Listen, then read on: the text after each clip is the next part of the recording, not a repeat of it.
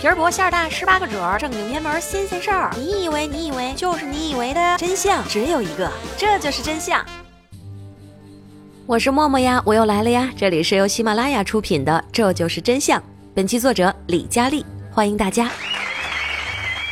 咱们今天接着上期聊一聊《穿越者生存指南》。咱们平时可以看网络小说、听有声小说，有的时候还可以看各种各样的短视频。不仅如此，还有电视剧一直陪伴着咱们。要是停电了，还可以和自己的家人们好好的聊聊天、唠唠嗑。穿越回古代，没有电，没有手机，那么在这种情况之下，有什么娱乐项目呢？总不能一直手捧圣贤书，摇头晃脑，要不就是田间地头干活到天黑，直接趴被窝。在秦朝时期就出现了一种名叫百戏的节目，百戏呢又称作绝底戏。简单的概述一下，就是耍杂技的。因为百戏一般包括杂技、幻术、武打、歌舞戏、舞蹈、假形舞蹈六种。当然了，其中的幻术指的就是咱们现在的魔术，比如吞刀、吐火等等。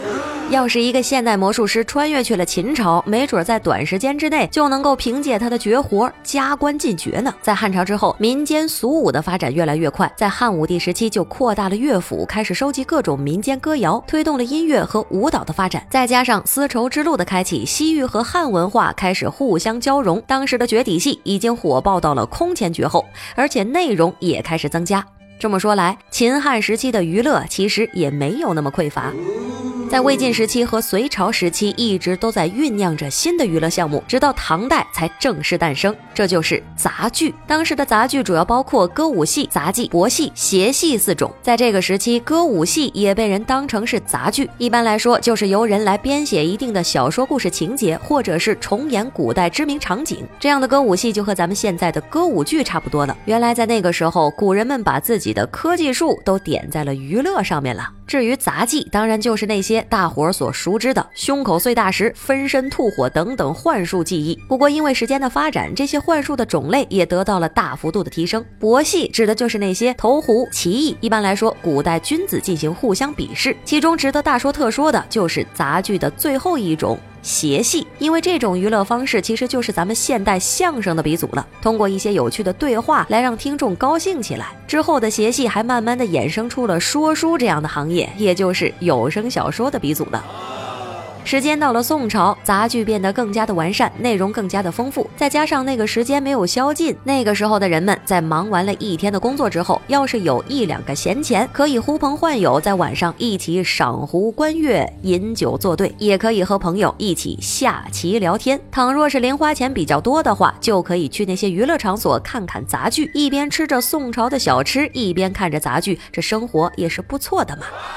到了元朝，又开始实施宵禁了。当时的经济更加的繁荣，但是因为元朝直接废除了科举制度，这就让很多的文人感觉自己这辈子没有什么出路了，就开始把自己的精力投入到了其他的方面。其中投入最多的就属杂剧创作了。唐诗、宋词、元曲、明清小说，这里的元曲说的就是杂剧和专门为配合杂剧所创作出来的曲子。既然已经把元曲说了，那就不得不提一下咱们的明清小说。明清时期诗词什么的。已经被前人写的没办法再写了，当时的文人们也不甘于现状，撸起袖子加油干，就这样小说诞生了。大家所熟知的明清小说《红楼梦》《西游记》《三国演义》《水浒传》，正是在那个时期脱颖而出的。一想到古人们在拿到刊印好的小说之后挑灯通读，大家是不是就回忆起自己少年时期躲在被窝里面看小说的那段时光呢？当然了，那个时期可不仅仅只有这四大名著，还有许多知名的小说也一并诞生出来，比如《杨家府传奇》，也就是现在人们熟知的《杨家将》，《金瓶梅》《初刻拍案惊奇》等等，都是在那个时间创作出来的。那个时期，小说得到了。充足的发展，但是杂剧也慢慢的变得宫廷化起来，好的作品越来越少，有些东西甚至直接消失在了历史的长河之中。也就是在那个时期，出现了很多的曲艺，其中有一种叫做八角鼓的乐器，这种乐器配合着杂剧中的谐戏，很容易将人带入其中，渐渐的相声就诞生了。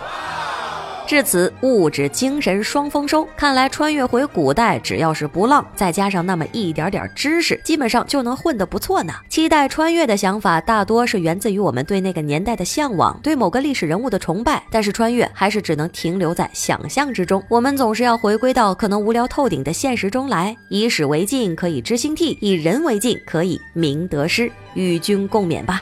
今天就到这里，下期不见不散。再次祝愿大家新春佳节万事顺意。